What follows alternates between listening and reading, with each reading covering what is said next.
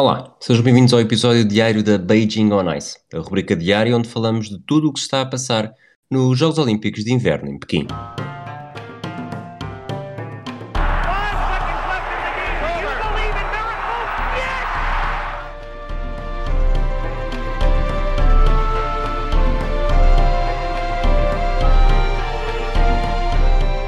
Olá, Sara. Olá, Rui. Olá, Fragoso. Olá, Fragoso. Olá, Sara e olá, Rui. Estás de volta, é? Hoje, hoje decidi aparecer outra vez.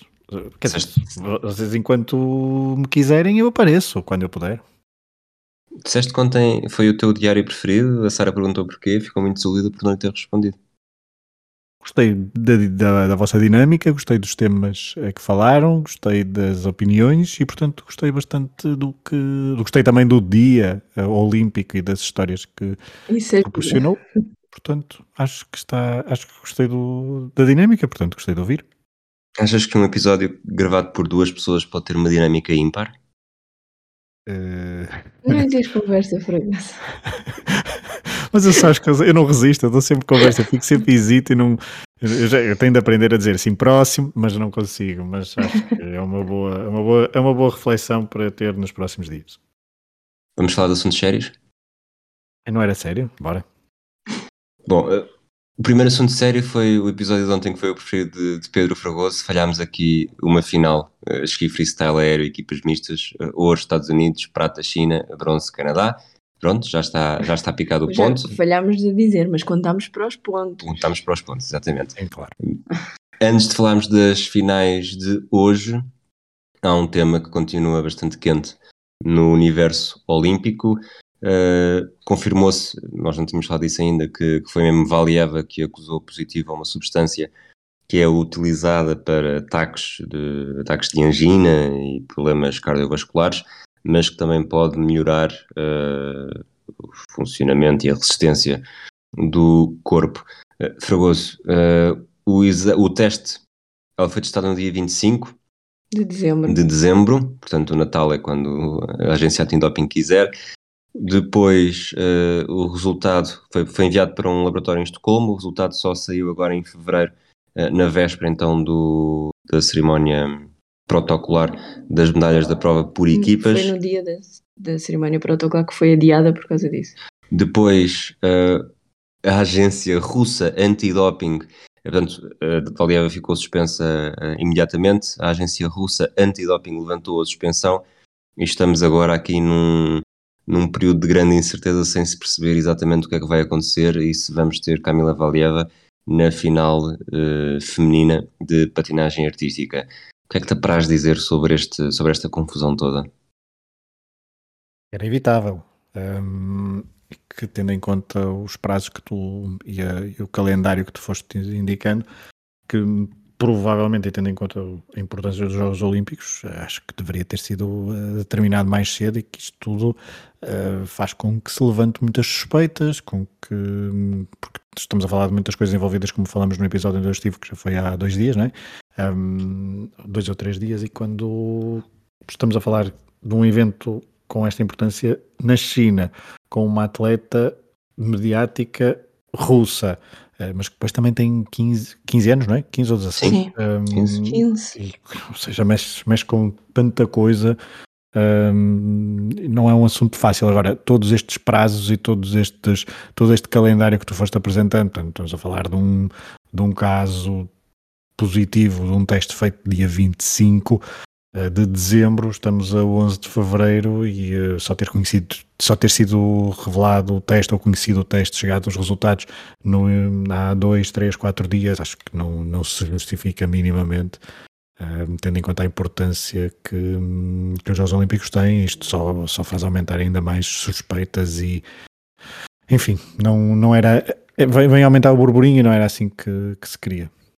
Sara, eu tenho sempre uma visão muito muito defensiva dos casos de doping por achar que há quem tenha sempre uma visão muito ofensiva dos casos de doping. E o que eu quero dizer com isto? Uh, muitas das substâncias proibidas, uh, as pessoas não têm noção que provavelmente a medicação que tomam uh, acabariam por acusar num teste, num teste antidoping. É certo que atletas e responsáveis, neste caso mais do que a atleta, os, os tutores e responsáveis pelo, por ela têm a obrigação de saber muito mais e, e há sempre um, não estou a dizer que seja o caso, mas existe sempre a possibilidade de ter sido só uma medicação e ter sido uma ignorância que esteja a pôr o, o futuro e, e, o presente desta atleta que é bastante jovem e que se previa tanto para a frente. Achas que de alguma forma isto não ser necessariamente um, um esteroide, quando é um esteroide às vezes é difícil de, de, justificar, apesar de também poder ter um uso médico diferente, mas achas que isto esta, de alguma forma consegue passar um ligeiro pano neste pó todo? Ou sendo uma atleta de 15 anos e o, a substância supostamente aumenta a resistência numa atleta de 15 anos que anda a fazer saltos quádruplos que não é normal nem sequer para mulheres uh, tanto que ela foi a primeira atleta mulher uh, a conseguir saltos quádruplos nos Jogos Olímpicos achas que há aqui se isto é, é resultado também daquela daquele autoritarismo da treinadora Eteri Tutberidze com métodos de treino muito, vamos chamar-lhe, muito soviéticos. Uh, não, não sei, obviamente. Sou, apesar de ser totalmente especialista em casos de doping e medicina, um, porque o Fragoso não pode ser especialista em tudo, uh, não sei, não faço ideia nem sequer quero entrar por aí. Um, aliás, deixo os comentários para vocês os dois. A única coisa que eu, que eu gostava de falar sobre este assunto é no no momento em que a cerimónia protocolar uh, foi adiada e quando se começou a falar disso, houve quatro atletas que não participaram nos treinos, uh, especulou-se um bocadinho e na altura falou-se logo do facto de a Valiava ter menos de 16 anos e por isso ser uma atleta um, que está sob um regime de proteção especial e sobre a qual não podem ser divulgados resultados. Só o facto de nós estarmos a discutir, o facto dela ter de sabermos supostamente o que é que ela tomou, quando é que tomou, o que é que aconteceu, é uma violação desse, dessa proteção especial da atleta e portanto, eu acho que temos que se calhar dar uns passinhos atrás aqui e pensar é porquê?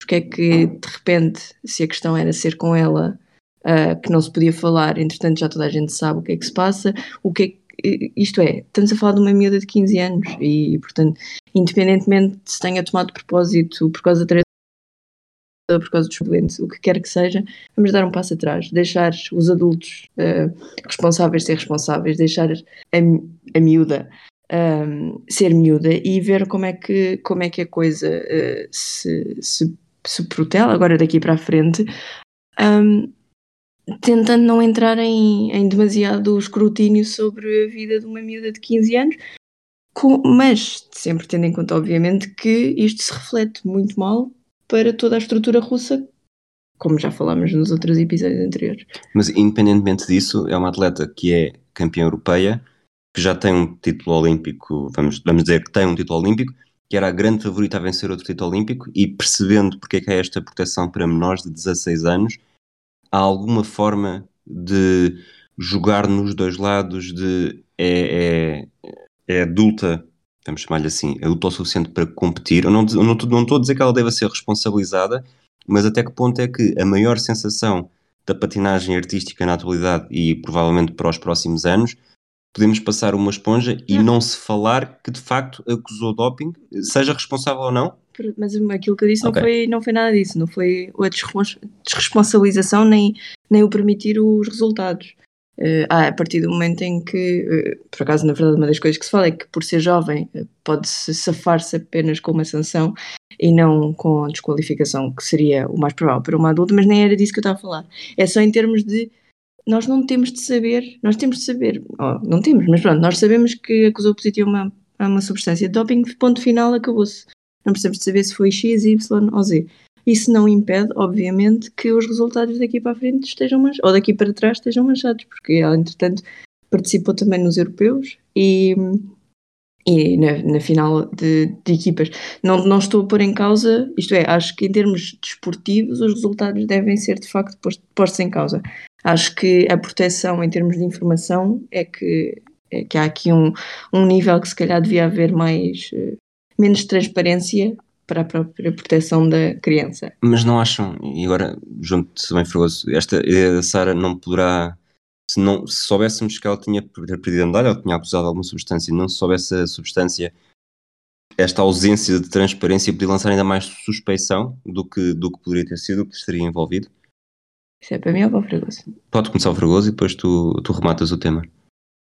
Sim, acho que a resposta é positiva. É, é uma. É, não é um assunto fácil de comentar, eh, porque são Exato. aqui várias, hum, várias sensibilidades. A questão da idade eu acho que é bastante. Hum, bastante relevante a sensibilidade em relação a isso, o facto de estar envolvido outra vez a Rússia, de enfim, há muita, há muita é, não é um comentário fácil. Eu, eu também tinha, quando tu fizeste aquela primeira premissa na primeira na pergunta que fizeste à Sara em relação ao doping no desporto e a, as, as, um, a consciência ou não dos atletas, porque às vezes os atletas não têm a consciência, mas quem, uh, quem está por trás tem a quem está ao lado e quem está o entorno de, desse atleta sim tem a consciência, às vezes nem, nem um caso nem outro.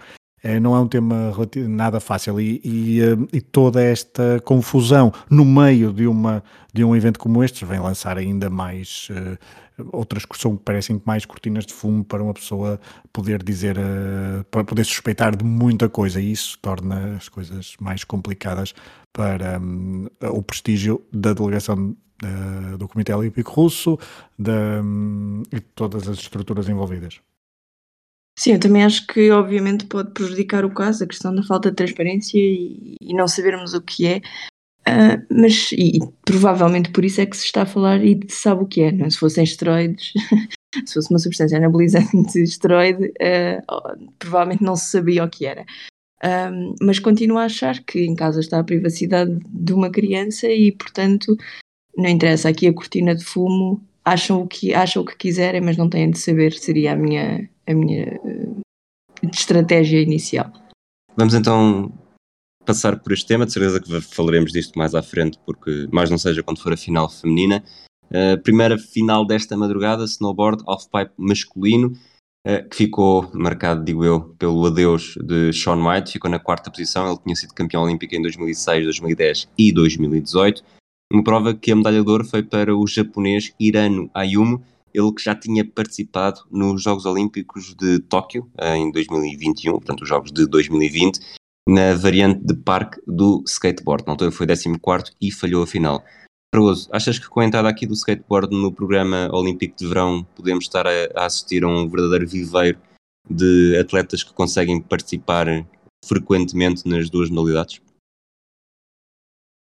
Provavelmente, pelas semelhanças. Eu, por acaso, não gosto nada desta, desta modalidade do snowboard, do halfpipe. Nem eu. É, acho, acho, que é consensual aqui no, no Tocha Olímpica. Não, não gosto de nada, é um bocadinho forte. Ok, Mas não, prefiro, não gosto nada comparado dormir. com. Pois, então, prefiro dormir. Então, com o cross, lá está, é aquela, aquele, aquele binómio que falavam ontem do tempo barra eh, nota, nota artística, porque então, para quem é leigo, como, como eu sou em relação ao snowboard, eu olho para lá para ali e fico muitas vezes como um boi a olhar para um palácio. E, portanto, é verdade. Uh, e, e, mesmo a nível de competição não, não provoca tanta, uh, tanta expectativa porque não, como não temos o conhecimento e aquilo é um a um não, não, é, não é nada de, de relevante. Em relação ao, ao, outro binómio que tu me perguntaste para, para vermos uh, mais modalidades, mais atletas das duas vertentes, verão e inverno, sim, mas isso também me leva a uma outra, uma outra questão que eu tenho pensado. Eu tenho gostado muito de, de estar a acompanhar como, como estamos a um, os Jogos Olímpicos de Inverno, um, porque e uh, penso de, às vezes no, no facto de no verão ter tanto desporto, e nós já falamos disso algumas vezes, uh, os Jogos Olímpicos de Inverno por terem menos finais, por terem menos uh, desportos envolvidos, permitem-nos um maior acompanhamento e se calhar conhecemos melhor histórias, mais histórias e damos mais atenção às, às coisas. Uh, e no programa de, de verão, com a introdução tanta, introdução de muitos outras, outros desportos que como tem acontecido, acho que isto poderá nos próximos anos revelar, uh, levar a alguma uh, reflexão por parte do Comitê Olímpico em retirar outros, não digo o skate, porque teve, um, o skateboard teve uma, uma projeção mediática muito, muito grande e tem, chega a outro tipo de públicos, mas retirar outros desportos, e aqui eu vou dar um bocado de razão ao Rui a nível dos desportos coletivos um, nos Jogos Olímpicos de Verão, uh, porque perde, uma pessoa nos Jogos Olímpicos de Verão perde um bocado a noção, às vezes, uh, do que é que acontece e se calhar perde boas histórias ou então uh, centra-se em, em determinadas coisas que não deveriam ter tanta relevância. E aqui um, neste uh, aproximação do snowboard ao, ao skateboard, Uh, eu mesmo assim ainda, consigo preferir um bocadinho o skateboard, apesar de também não ser grande fã, mas, uh, mas lá está, tem, tem essa vertente de ter boas histórias para depois tu, tu pegares. E como temos vindo a falar já no passado, quando falamos de verão e agora no inverno, há sempre aquelas atletas que participam um, nas duas edições e essa massificação poderá ser uh, interessante até para um nível, porque muitas vezes nós falamos, de falas e traz histórias de atletas que participam nas duas, mas que ficam com prestações mais uh, modestas, chamemos assim, mas se calhar dentro de, nos próximos anos teremos muitos atletas que conseguem ser duplamente campeões olímpicos a cada dois anos. Uh, Pois, olha, é assim, Fragoso, uh, desde não me tires o vôlei, por mim podes mexer nas outras modalidades coletivas de verão à vontade, mas deixa lá ficar o vôlei quietinho. Mas já agora de caminho leva também. Softball. Pronto, mas já agora de caminho leva também o hockey no gelo, porque também é um bocado aborrecido, já Super. que estamos a falar de, de Olímpicos de Inverno. Já agora, no, esta final, depois o Scotty James da Austrália, esse país eh, supremo dos Jogos Olímpicos de Inverno, e o Jan Scherer Sim. Pronto. Da Suíça ficaram uh, prata e bronze. O, o Irano, e portanto aqui temos sempre preencher a nossa cota genética olímpica, não é? E havia três uh, iranos a competir no, nesta final. Só dois é que são irmãos, portanto, aquilo que eu acho é que são os Silvas do Japão, portanto, por acaso dois eram irmãos, mas o terceiro não era. O Ayumu uh, conseguiu, o primeiro, uh, conseguiu o seu primeiro ouro depois da prata em 2018 e 2014. E, e, o irmão que ficou em nono, acho que fica feliz por eles. Ficam todos felizes, já quando, quando estavas aqui e falámos sobre isso, não foi Fragoso? Eles ficam todos muito felizes uns pelos outros, mas eu acho que o que fica uh, realmente, a imagem que fica desta final é mesmo o aplauso absolutamente estrondoso ao Sean White quando, quando ele caiu na última run e, portanto, se percebeu que não ia uh, estar nas medalhas e todos os atletas, o, com as comissões técnicas, o, o, o staff do, dos Jogos Olímpicos, tudo explodiu num, num aplauso gigantesco. Acho que foi uma coisa muito bonita de se ver, mesmo para esta modalidade. Deixa-me só acrescentar uma coisa a isso que estava a falar dos festejos, porque eu não estava nesse episódio, mas vocês citaram um, por causa de, uma azia de uma atleta francesa, salvo erro. Eu na, na altura não estava a criticá-la. Eu não citei, eu só te citei, eu só te não, citei não. No, no snowboard cross. Isso não, nisso acho que, acho que, oh Rui, vocês citaram, um de vocês citou mas eu não, não estava a criticar a azia, eu não, eu não estava a criticar a azia, estava apenas, eu constatei no, a azia e até a, acho saudável a ver e acho que um, nestes desportos. Muitas vezes parecem que são quase. A, a, sensação que dá muitas vezes é que são todos, aí, pronto, são todos os amigos que andam ali, que vão divertir-se, fazem umas coisas. E às vezes a componente desportiva que nós vemos no, noutros desportos, de mesmo competição e de ficar uh, de alguma rivalidade, parece que não existe. Mas ela existe e, e, ainda bem que existem determinadas atletas e que elas se, se manifestam. Não têm de ser todos amigos, não têm de ser todos meninos claro, à volta da fogueira. ficam não é? do lado de fora, eu acho que sim. Bom, claro, mas eu esse, esse, esse pormenor eu não. Eu, nem, eu sei que depois era francês. Não lhe des corda, não lhe des corda. Siga, cada, um tem, cada um tem as suas coisas. Para terminar este tema, e só para dar mais um bocadinho de destaque ao Sean White, de facto é, é o não é necessariamente o pai da modalidade, mas é que foi claramente o, o porta-estandarte da modalidade durante anos e anos e anos. Ele estreou-se, lá está, a vencer uma medalha de ouro em 2006, em Turim, e o snowboard só faz parte do programa olímpico desde 98, portanto é difícil uh, pensar o snowboard em Jogos Olímpicos sem associar a Sean White, alguém que tem também os seus lados negros na vida pessoal, alguém que, que já participou em alguns filmes, não necessariamente muito bons, mas uh, contracenou com a Mila Kunis e com o Justin Timberlake. E as coisas que tu sabes. As coisas que eu sei. E, e pronto, é um, é um atleta que, que marcou. É um atleta que é maior do que os Jogos Olímpicos dentro deste, dentro deste clima em que os adeptos de, de snowboard e de esportes radicais mais facilmente conhecem o Sean White do que acompanham os Jogos Olímpicos e acho que ele nesse aspecto também ajudou uh, a engrandecer bastante o, o público e o, os próprios Jogos Olímpicos, da mesma forma como há bocado estamos a falar poderá acontecer com o skate nos jogos de verão. Mas, Avançando então mas, para. Rui, fiquei, fiquei muito uh, impressionado com essa referência. É o que dá o hemisfério desportivo ter friends with benefits. Exatamente, foste googlar à procura ou sabes perfeitamente porque sei perfeitamente qual é o filme? E... Não, sei ah, perfeitamente qual é o filme. Pronto, pronto. Depois, em exclusivo para patronos, Fragoso vai-nos explicar porque é que se sabe perfeitamente qual é que é esse filme. Antes disso, vamos para o esqui Acho alpino, final de, final de Super G. Uh, Michel Gizin, bronze para a Suíça. Miriam Puchner, prata para a Áustria. E Largut Berami venceu a medalha de ouro para a Suíça. Nesta final, esta Ladeca não conseguiu repetir a gracinha de 2018, ficou em quinto a 13 centésimos do bronze, ela que já tinha também aqui uma medalha, mas noutra modalidade. Michaela Schifrin conseguiu finalmente concluir uma prova, ficou no nono lugar, e Largut, que tinha sido bronze no downhill em 2018, conquistou agora o primeiro ouro olímpico da carreira, o que me faz fazer-te uma pergunta em jeito de provocação, Fragoso, que eu acho que Sara não, não conseguirás acompanhar necessariamente este, esta dimensão, mas depois se quiseres comentar podes Desculpa, comentar. Eu não sou assim importante, o su- não sou o superior. Então pronto. Fragoso, Não, não, desculpa, não. vamos então perguntar Não, à Sara não, primeiro. A pergunta é se se chegamos a um ponto em que Valon Berami é o marido de Largut. Costuma-se fazer muito o oposto. Mas, mas, mas eh, o, o jogador também é Gut Berami? Não, Não, é ela, ela, é, Berami. ela, é, Lar- ela- ela é Berami por matrimónio em 2018. Pois Antes era só Largut. Ahm, mas o que é que queres que eu te diga? É isso, mas eu não percebi exatamente o teu ponto. Quem é que é mais importante? Ah, quem é? Ah, o ok, gajo? ok, ok, ok. ok. Quem é que é o Normalmente, marido? normalmente é sempre a mulher de, não é? E aqui, claramente, por protagonismo, se calhar eh, Lara está à frente de Valon. Claramente. Muito bem. Basta Vamos, ser, med- basta ser medalhada olímpica. Vamos então passar para os Eu também que acho que sim, porque como não conheço o Valon ah, Ainda por e cima a Lara, Ainda por cima o Valon tem. de, Val- de Valon as as brumas de Valon conheço. e a mulher de Valon. Conheço muito bem, olha, conheço muito bem, como Fragoso e eu vi. E agora entra Brian Ferry. E agora entra Brian Ferry. Mas eh, o, o, Berami, o jogador, tem um cabelo muito, muito ridículo. Portanto, acho que nem, nem vale a pena conhecer. com muito jogador suíço, diga-se. Ski cross country, 15 km estilo clássico masculinos, medalha de bronze para o norueguês Johannes Hosford Kleibo, prata para o Alexander Bolshunov, que já tinha um ouro nesta competição, e ouro para um finlandês, Ivo Niskanen, alguém que eu tinha aqui apostado ontem. Eu apostei na Finlândia pelo Niskanen, eh, e de facto a família Niskanen está em grande, é a terceira medalha que conquista. Ontem foi a irmã, hoje o irmão.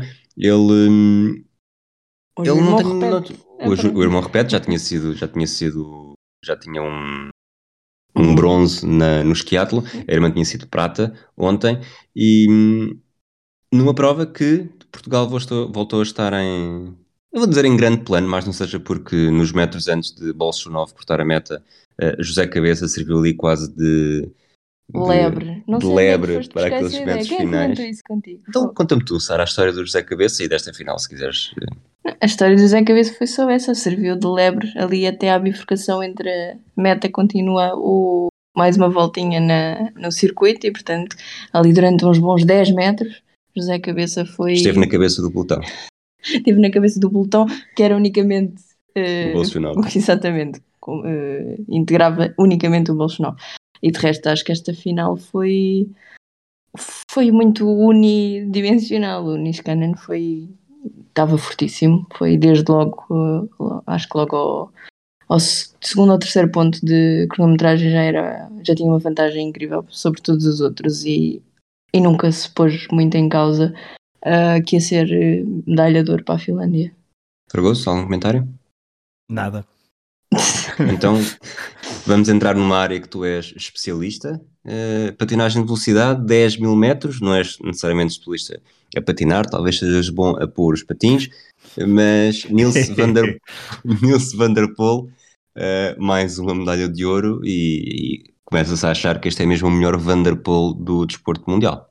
Hum, Claramente. Eh, Não, não diria isso antes de começar estes Jogos Olímpicos, porque acho que nem sabia que existia, mas estamos a falar de um recordista do mundo e que fez uma prova hum, inacreditável a toda, todos estes. eh, Recordista do mundo, desculpa, eh, ele já era recordista do mundo, Exato. tanto nos 10 mil como nos 5 mil, e, e bateu o recorde do mundo nesta final, ainda por cima. E Exatamente. Uh, portanto, o Nils van der Poel fez uma final. E todo, todos, todos estes 10 km, bem, patinar 10 km é, é sempre inacreditável. Patinar 10 Um, km em 12, segu- em 12 minutos e meio. É, é ainda mais. a- tempo que demoramos a Ainda fazer mais- um quilómetro? Não, nem quero. Não, Ainda por cima no gelo é uma coisa é, é, muito, é, é muito desgastante, mas também não deixa de ter a sua, a sua piada, como nós vemos no atletismo, as provas de fundo na, na pista. Aqui uh, vamos acompanhando estas. Um, ehm, esta prova de Nils Vanderpool foi, foi incrível. Por falar nisso, mais... desculpa, Fragoso, deixa-me interromper só, tu falaste em desgastante e era excelente o, o, o adjetivo que eu tinha na cabeça para te perguntar se no binómio desgaste-aparência, esta é aquela que parece menos. Não, não no final da prova, no final da prova percebe-se que eles são completamente de rastros, mas a, a, a, patinagem é tão fluida e eles vão tão rápido e, e, aparentemente sem grande esforço que não se tem bem, não se tem bem a noção uh, do, que, do que estão ali a sofrer por dentro e o esforço que é preciso aplicar. Concordo, e na por cima também com a questão do fato, dos óculos, nós vemos muito pouco uh, expressões faciais dos, uh, dos atletas, eles, e depois há a questão quase elegante com, que, com, uma, uma forma como eles patinam e, hum, e, e nota-se muito pouco nestas provas que eles estão cansados. Mas a, a prova de Nils van der Poel é, é impressionante, sabia-se que era um principal favorito e percebeu-se depois uh, que iria vencer, pois havia a questão de uh, saber quanto é que se chegaria ao recorde, ao recorde do mundo, acho, acho que a partir do meio da prova era essa grande expectativa, saber se Nils van der Poel bateria o seu próprio recorde do mundo uh, e percebermos pelos, uh, pelas diferenças, que ele tem 13 segundos, praticamente 14 segundos para o segundo classificado Patrick Rost, uh, 15 segundos e uns pauzinhos para Davide Ghiotto, o italiano que competiu na mesma manga que ele, e aí sim uma pessoa tem ainda noção, tem maior noção da, um, da força e da, e da prestação de Nils van der Poel, porque deu uma, uma distância enorme para, para David Guiotto, que eh, mesmo assim ficou com medalha de bronze. Um, e depois as distâncias entre segundo, quarto, por exemplo, a distância entre o segundo e o quinto classificado são cerca de 7 segundos, um pouco menos, é quando o Nils van der Poel tem 13 segundos, ou praticamente 14 para o segundo classificado. Uh, isto revela aqui um, um, fosso muito grande de qualidade do, deste sueco, cujo avô era um, neerlandês, daí o apelido, Van der Poel, e por isso uh, um, os Países Baixos não conseguiram a medalha de ouro, mas conseguiram uma medalha de prata, uh, mas obviamente que o destaque aqui vai todo para Nils Van der Poel. Passamos para o biatlo, prova feminina em sprint 7 km e meio. Sara, tivemos aqui finalmente o fim de uma maldição nestes Jogos Olímpicos de Pequim. É verdade, e tu ontem tinhas dito que, que era preciso estarmos uh, atentos à Ariana Fontana mas afinal não foi porque a Roisland tratou do assunto mais cedo, tanto que depois já vamos falar do que é que aconteceu duas, na, na, pista de curta em que, na verdade, a Fontana acabou por cair e foi penalizada e, portanto, uh, na final, portanto, nem sequer chegou, chegou perto de, das medalhas. Mas na final de Beatle, portanto, 7 km Roisland, um, Marta Olsbo da Noruega em primeiro, Elvira Oberg da Suécia em segundo e Doroteia Virer Sim. da Itália em terceiro. Um, a, a foi a quinta a sair e, portanto, a prova, desde logo, tornou-se uma espécie de contrarrelógio para bater o, o tempo da norueguesa, que foi fortíssima. Ela tornou-se então a primeira uh, atleta a chegar às três medalhas em Pequim 2022. Já tinha sido ouro na estafeta de 4 por 6 km e bronze nos 15 km individuais. E aqui fez a sua prova, morreu ali aqueles bocadinhos uh, que é suposto, levantou-se e ficou mais uma hora à espera que todas as outras adversárias chegassem muito mais lentas do que ela, a maioria das vezes. Uh, Elvira Ober, por, em contraste, acabou por ser das últimas a sair. Já havia muitas outras atletas a pensar que talvez pudessem chegar a, a, às medalhas quando as duas, aliás, suecas começaram de facto a sua reta final e, e acabou por ter uma, uma ponta final muito forte. Ela estava na última, quando saiu do, dos últimos tiros, estava com cerca de 5 segundos atrás da italiana e depois acabou por. Uh, a, estava a 2 segundos no último ponto do intermédio de cronometragem e depois acabou por vencer por cerca de 7 ou 8. Portanto, ali um bom sprint na reta final. Para a Roisland, além de uma grande prova em termos de ski, foi importantíssimo não falhar nenhum tiro e, portanto, 30 segundos de vantagem para todas as outras, o que numa prova de 7 km e meio é absolutamente uh, espetacular. Sobretudo lá está, sem tempo, sem tempo de referência, não é? Quando uh, a Oberg chegou já tinha os outros a dizerem acelera um bocadinho porque ainda consegues ir à prata, não, ali era, é o que, tu, é o que fizeres e portanto foi uma grande, grande prova. Ela ainda pode, pode vir, acho que tem pelo menos mais uma estafeta para participar, portanto, quem sabe, os Jogos Olímpicos ainda não acabaram, ainda pode Chegar dar mais medalhas, para a Noruega. Passamos para a patinagem de velocidade de pista curta, 1000 metros femininos. A Suzanne Schulting eh, venceu, bateu o recorde mundial. Eh, Tinha batido, tinha batido o recorde mundial nos quartos de final e depois juntou mais uma medalha ao currículo. Já tinha uma prata. A prata nesta prova foi para a sul-coreana Min Jong Choi e o bronze para a belga Anne Desmet numa final, lá está, como nós falámos há pouco, houve a tal maldição, a Arena Fontana caiu, não foi, levou uma adversária com ela e desperdiçou a oportunidade de atingir as três medalhas. Fragoso, não sei se tens algum comentário a fazer a qualquer uma destas provas? Não, foram interessantes de seguir, mas não tem grande, grande comentário. Mas é a segunda, é a Labisa, não é? Uh, a Suzanne Schulting, porque já tinha vencido o ouro em 2018, creio. Não tenho essa informação aqui, mas é possível. Se tu dizes, Sim, eu confio, seja, eu Nós confio no confiamos, Fragoso. nós confiamos. Certo, ou seja, era, a grande, era uma das grandes favoritas. A Ariana Era. Fontana nesta prova tinha feito bronze em Pyeongchang um, e ela caiu, mas também foi penalizada. Portanto, notei ali alguma, alguma sede da Ariana Fontana em ir, a ir ao pote no sentido de conseguir o ouro. A Fontana não vai ao pote, vai à fonte. Mas Skeleton, prova masculina, houve dobradinha alemã, não é, não é Ludes, mas quase que parece. Uh, Christopher Grottier, medalha de ouro. Axel Jung, medalha de prata. Uh, medalha de bronze para o chinês Wang Gangyan. Mas se calhar uma das notas deste dia, não necessariamente na quarta manga, mas na terceira, foi a forma como o ucraniano Vladislav Iraksevich uh, mostrou uma tarja no final que dizia No War in Ukraine. Fragoso, os Jogos Olímpicos têm política ou não devem ter política? Qual é que é a tua posição? Devem E como é que vês política. agora este, este protesto? Devem ter política, hum, não, não me escandaliza nada, não sou, não sou um purista da, da antipolítica no, no desporto, acho que ela é bem-vinda porque a política está em tudo o que fazemos e, portanto, o desporto não, não foge à regra, no meu entender, e, portanto, acho que esta mensagem do atleta eh, ucraniano Vladislav Erashkevich, não é? Hum, É tipo isso. é tipo isto. Uh, esteve, pronto, é, um- vai, vai, vai, vai, vai, vai viralizar uh, numa prova onde estava a falar do domínio alemão. uh, é- foram as duas primeiras medalhas de sempre da Alemanha no skeleton uh, na competição masculina. Portanto, não deixa de ser algo, algo histórico. Nunca tinham vencido uma, uma, uma medalha sequer e conseguiram logo ouro e prata. Uma medalha no evento masculino. Apesar de, no evento feminino, também nunca conseguirem, nem ainda ter conseguido uma medalha de ouro e pelas duas provas de hoje, as duas primeiras mangas da prova feminina, que amanhã vai ter eh, mais duas eh, mangas, portanto as duas últimas, e, acaba amanhã o skeleton. Ahm, a favorita, que também é uma atleta alemã, também não está muito bem posicionada. Sara? Sobre a Alemanha Sobre ser a maior quiseres. ou sobre a política no desporto? A Alemanha deu de 5 pontinhos com esta final, foi? A Alemanha. Boa. A. Alemanha, a questão é, eles vão começar a ganhar agora porque antes estava tudo no Ludes. O vírus, o vírus expandiu, não é? Exatamente, tive que, que variar. Em relação à política no desporto, quer dizer, nós não podemos estar aqui a fazer um. A gravar esta brincadeira da tocha olímpica em sete dias, em que metade dos quais já falámos da política de rock do Comitê Olímpico Russo, da questão da China e da aproximação à Rússia, e dizer que os Jogos Olímpicos não, não são políticos, não é? Portanto, esta é só mais Não, uma não, são, dimensão. são claramente, mas deviam ser. eh, Sim, claro.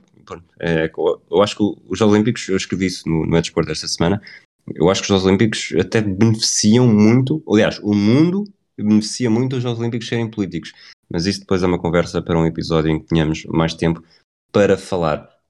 Fragoso, vamos dar aqui um bocadinho. já agora deixa-me perguntar mais uma coisa em relação aqui à final do Skeleton.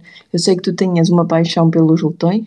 Como ficaram os teus lutões? Os meus lutões, portanto, desde O- 2000 e... Muito- pois é, aqui na minha olhada os lutões não andam nem de barriga para cima nem para baixo, não há roda. Olha, por acaso, por acaso agora deste-me fome, fregoso. Eu sei. que é uma tarefa dificílima, mas os, os irmãos do curso estavam, tinham aquela maldição do quarto lugar praticamente desde, desde que apareceram no programa E olímpico que já foi há muito tempo. e que já foi há muito tempo, estavam com desde 2018, 14 e 2010 eh, havia sempre um dos dois eh, na quarta posição Desta vez o Tomás do curso uh, se percebeu rapidamente, ele que foi quarto em 2010 e 2014, se percebeu rapidamente que não poderia sequer sonhar com o quarto lugar, nem sequer estamos a falar de pódio. Uh, o Martins do curso uh, teria alguma hipótese, mas teve uma quarta manga muito má, uh, claramente pior do que as outras. Agora vou tirar aqui só uns segundos para ver. Ele teve. Todas, as primeiras três foram na casa do 1 minuto, portanto 62, 62, 40 centésimos. Na quarta manga fez, fez um minuto, um segundo, 12 centésimos, portanto quase, quase meio segundo mais, quase meio segundo não, mesmo meio segundo mais lento e foi apenas o 13 terceiro mais rápido desta manga, terminou na sétima posição, muito longe do quarto lugar, portanto provavelmente teremos visto aqui o final da família. Deixa Diz. Ah, Deixa-me só acrescentar uma coisa, porque a medalha de bronze nesta, nesta prova para o Enganguian da China, um, não é uma espécie de tradição, porque não conseguiu o ouro, mas dois, os dois últimos ouros nas eh, provas de de Skeleton, os últimos três, aliás, uh, ouros, nas, na, ouros olímpicos foram sempre atletas da casa, portanto em 2010 foi para um canadiano, em 2014 foi para um russo, em 2018 foi para um sul-coreano e desta vez o chinês não conseguiu o ouro, mas beneficiou uh, do fator casa, de conhecer talvez a, a, melhor a pista, ele que conseguiu o melhor tempo na última manga, ele fez uma última manga mesmo, mesmo muito boa, conseguiu o seu melhor tempo eh, e o melhor tempo da quarta manga, mas eu chamo a atenção para o, a primeira manga foi já no dia de ontem, mas também a terceira uh, no dia de hoje do, um, ehm, do medalhado de ouro, Christopher Grotter. É, é, é, incrível, eh, uma pessoa está a ver os outros e depois vê a prestação, não, não bate uma única vez nas paredes, é, uma, é, é incrível. E eu digo-te, prefiro Skeleton a Ludes. Já Para responder à pergunta de ontem. Já preferes Skeleton a Ludes? Diz-me uma coisa, já que estamos eh, num, num Jogos Olímpicos de Inverno uh, Castelo Branco 2030, e tendo em conta que o Tomás do curso, por exemplo, tem 40 anos, será que vamos ter um Pedro Fragoso com, 30, com 41 a lutar por uma medalha? Medalha de ouro, porque é a tradição da casa. Exato, medalha, vou, vou lutar pelas medalhas, certamente. Mas Castelo Branco não era. Não é na, é, Castelo Branco, está bem, pode ser, é giro. Mas uh, no Skeleton, não no, não no Lutz. Ok, ok, muito bem. Vamos então avançar. Hoje vou, vou inverter aqui um bocadinho a ordem porque faz mais sentido e era assim que fazíamos em Tóquio e não sei porque eh, comecei a trocar isto tudo em Pequim. Já que temos as medalhas, eh, Fragoso, como é que estamos de palpites?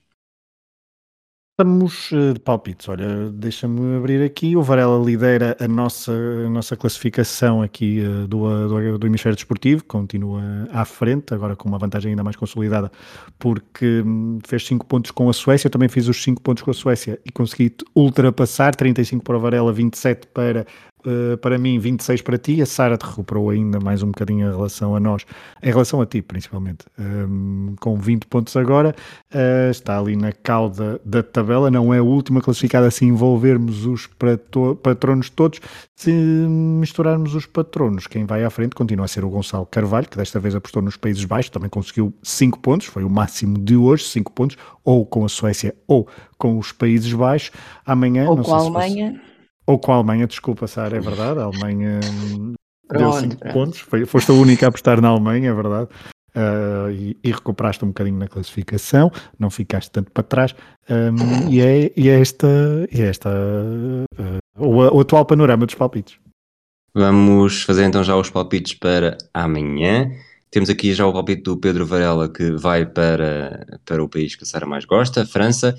Eu decido, e hoje falo primeiro, que é para não me acusarem de estar aqui a imitar ninguém, eu vou para a Oceania, vou para a Austrália. Fragoso. Austrália. É a Austrália também. Vocês são os maiores chata, chatarrões. Juro. É que o Fragoso viu o meu o meu coisa, a minha capa. Ah, eu, vi a nossa, pois foi. Tu, tu não, não eu, vi, eu, vi foi, eu vi foi os resultados do Skeleton. Acho, que, acho, que é, acho que é nisso que estamos a pensar. Acho que é. Exatamente. Porque as finais da manhã são seis. Começamos com snowboard, cross misto, uh, meias e small final. Esse eu gosto. Começo, começamos às duas Mas e meia. gostas portanto... às duas e meia da manhã, Fragoso? Não. Duas e meia que está aí para as três. Bom, é madrugada de sábado. É madrugada de sábado, portanto não sei se estarei Não, não estarei acordado. Vejo de manhã. 7 e meia, estafeta de 4 vezes 5 km femininos do ski cross country, 8 e 53 patinagem de velocidade 500 metros masculinos, às 9 biatlo 10 km de sprint, prova masculina, ao meio-dia saltos de ski large hill, prova masculina, até porque não há feminina no large hill, e às 13 e 55 no skeleton, prova feminina, que há uma australiana a liderar depois das duas primeiras rondas, tem alguma tem uma vantagem considerável tendo em conta a novidade que é, Portanto, diria Mas que é como o por Rui aí. escolheu e ela vai cair, ela vai espetar-se. E eu- depois vai eu- gravar sempre no... que aposto numa, numa atleta da Oceania, eh, respondo com medalha de ouro. Portanto, Ok. patronos, se quiserem ir, três pontinhos aqui estão garantidíssimos e se não, eh, ainda vou decidir como é que aparece amanhã. Figura, figura a seguir para 12 de Fevereiro. Eh, já que estamos a falar do Skeleton, vamos para o Skeleton pelo segundo dia consecutivo, aqui para falar de uma norte-americana. Chama-se Katie Ulander, tem 37 anos, está a competir nos Jogos Olímpicos pela quinta vez consecutiva. Não tem qualquer pódio e entra para as últimas duas mangas na oitava posição, a três décimas do terceiro lugar. É improvável que faça história desta vez e o quarto lugar em Sochi deverá continuar a ser a sua melhor classificação nos Jogos. Mas a história de Katie não tem tanto a ver com a sua longevidade, nem com o facto de estar à porta das medalhas, mesmo que em 2017 tenha chegado a ser dada como vencedora do bronze em Sochi, devido a uma suspensão de uma atleta russa que muito pouco tempo depois foi levantada, portanto nem sequer deu para celebrar. A norte-americana é um cocktail explosivo de herança genética, para cumprir aqui a cota olímpica, e de tragédia pessoal. O pai, Ted, jogou sete temporadas na Major League Baseball, entre Minnesota Twins, Cleveland Indians e Cincinnati Reds. No ano de despedida, em 72, atingiu a World Series, mas os Reds foram derrotados pelos Oakland A's em sete jogos. Grande equipa. Katie descobriu a paixão pelo desporto muito nova e acabou venceu o Campeonato Júnior dos Estados Unidos de Skeleton com 19 anos, apenas 3 meses depois de ter começado a praticar. Portanto, Fragoso, começas a praticar hoje, garante que até ao final do ano és campeão nacional de Skeleton, batendo não faço ideia quem. Além do Skeleton, tem passagens pelo alterofilismo e pelo ciclismo, e tem aqui também uma versão um bocado de Sara, já foi operada 12 vezes. E este é apenas um ponto de partida para a tragédia. O pai morreu subitamente de um ataque cardíaco em 2009 e anos mais tarde foi Katie que descobriu o grande amigo e um dos melhores atletas de bobsleigh dos Estados Unidos, Steve Holcomb, sem vida no centro de treino olímpico em 2017. Katie admitiu que Steve tinha sido um pilar e uma pessoa decisiva em todos os momentos da sua carreira e dedicou-se a ajudar a família a recuperar depois da tragédia. Amanhã é muito improvável que consiga uma boa classificação, mas não deixa de ser uma figura para acompanhar, tendo em conta eh, a partir do momento em que sabemos tudo aquilo que conseguiu ultrapassar. Fragoso, tens alguma sugestão para a Sara, eh, para a sugestão da Sara hoje? Não, eu, eu gostava de ter comida, mas Temos comida então. Hoje falamos Não. de Preferidos? pata a Pequim. Que clássico, não é? Um sugerir em Pequim, pata Pequim, pronto. Se Pata, fosse Pata Lisboa é que era de giro. vou procurar. Vou ver onde é que há alguém que faça pata a Lisboa. Ah, então, pata Pequim é um daqueles pratos que toda a gente conhece, mas nada como comê-lo na cidade natal. É um prato que é preparado desde a era imperial e que é ah, caracterizado por aqueles patos reluzentes que em Pequim estão um pouco por todas as montras de restaurantes que servem esta especialidade com a pele completamente estaladiça e a carne muito, muito macia, servido, como toda a gente sabe, com cebolinho e aqueles tradicionais crepes fininhos. Um, um- dois dos melhores sítios para comer eh, este pato é- são os restaurantes Siji Minfu, muito, muito perto da cidade proibida, portanto, do centro da cidade de Pequim, ou Da- Dadong, portanto, o Beijing Dadong, que é outro restaurante. Os dois primam pelos pratos, pela preparação tradicional deste prato e, portanto, para quem quer conhecer a verdadeira culinária chinesa, são as nossas sugestões numa visita à capital. Fragoso, o que é que achas que é mais provável? eh, comeres eh, pata em Pequim ou galinha em Kiev? É um- uma provocação política. Ahm, mas eh, não, talvez, talvez pata Pequim, pato em Pequim, pata Pequim em Pequim. Ah, mas Olha, eu este episódio pelo- está. Eu estou pela galinha, eu estou pela galinha em Kiev, Hum, não me parece. Não me parece. A Sara, Mas- a Sara é, uma, é uma impostora porque ela já, já comeu esta galinha em Moscou. Portanto, se isto não é um incidente diplomático à espera de acontecer, É verdade, mas eu gostei da transição, porque já há pouco falávamos de leitão, que também tem pele estaladiça, e agora Ora, pata pequim, é portanto está tudo ligado. Portanto, na verdade, podemos dizer que o pata pequim, eu devia ter começado assim, o pata pequim é o leitão chinês. Eh, Boa para o episódio. E não, e, e- mas alienamos foi alguns ouvintes ali na zona da Amelhada, na Dia, por aí. E, e há quem diga que, que, que o melhor fruto, o, o fruto mais saboroso eh, da China são as delícias. E assim acabamos mais um episódio. Obrigado aos nossos ouvintes e voltamos amanhã. Um abraço a todos. Um abraço.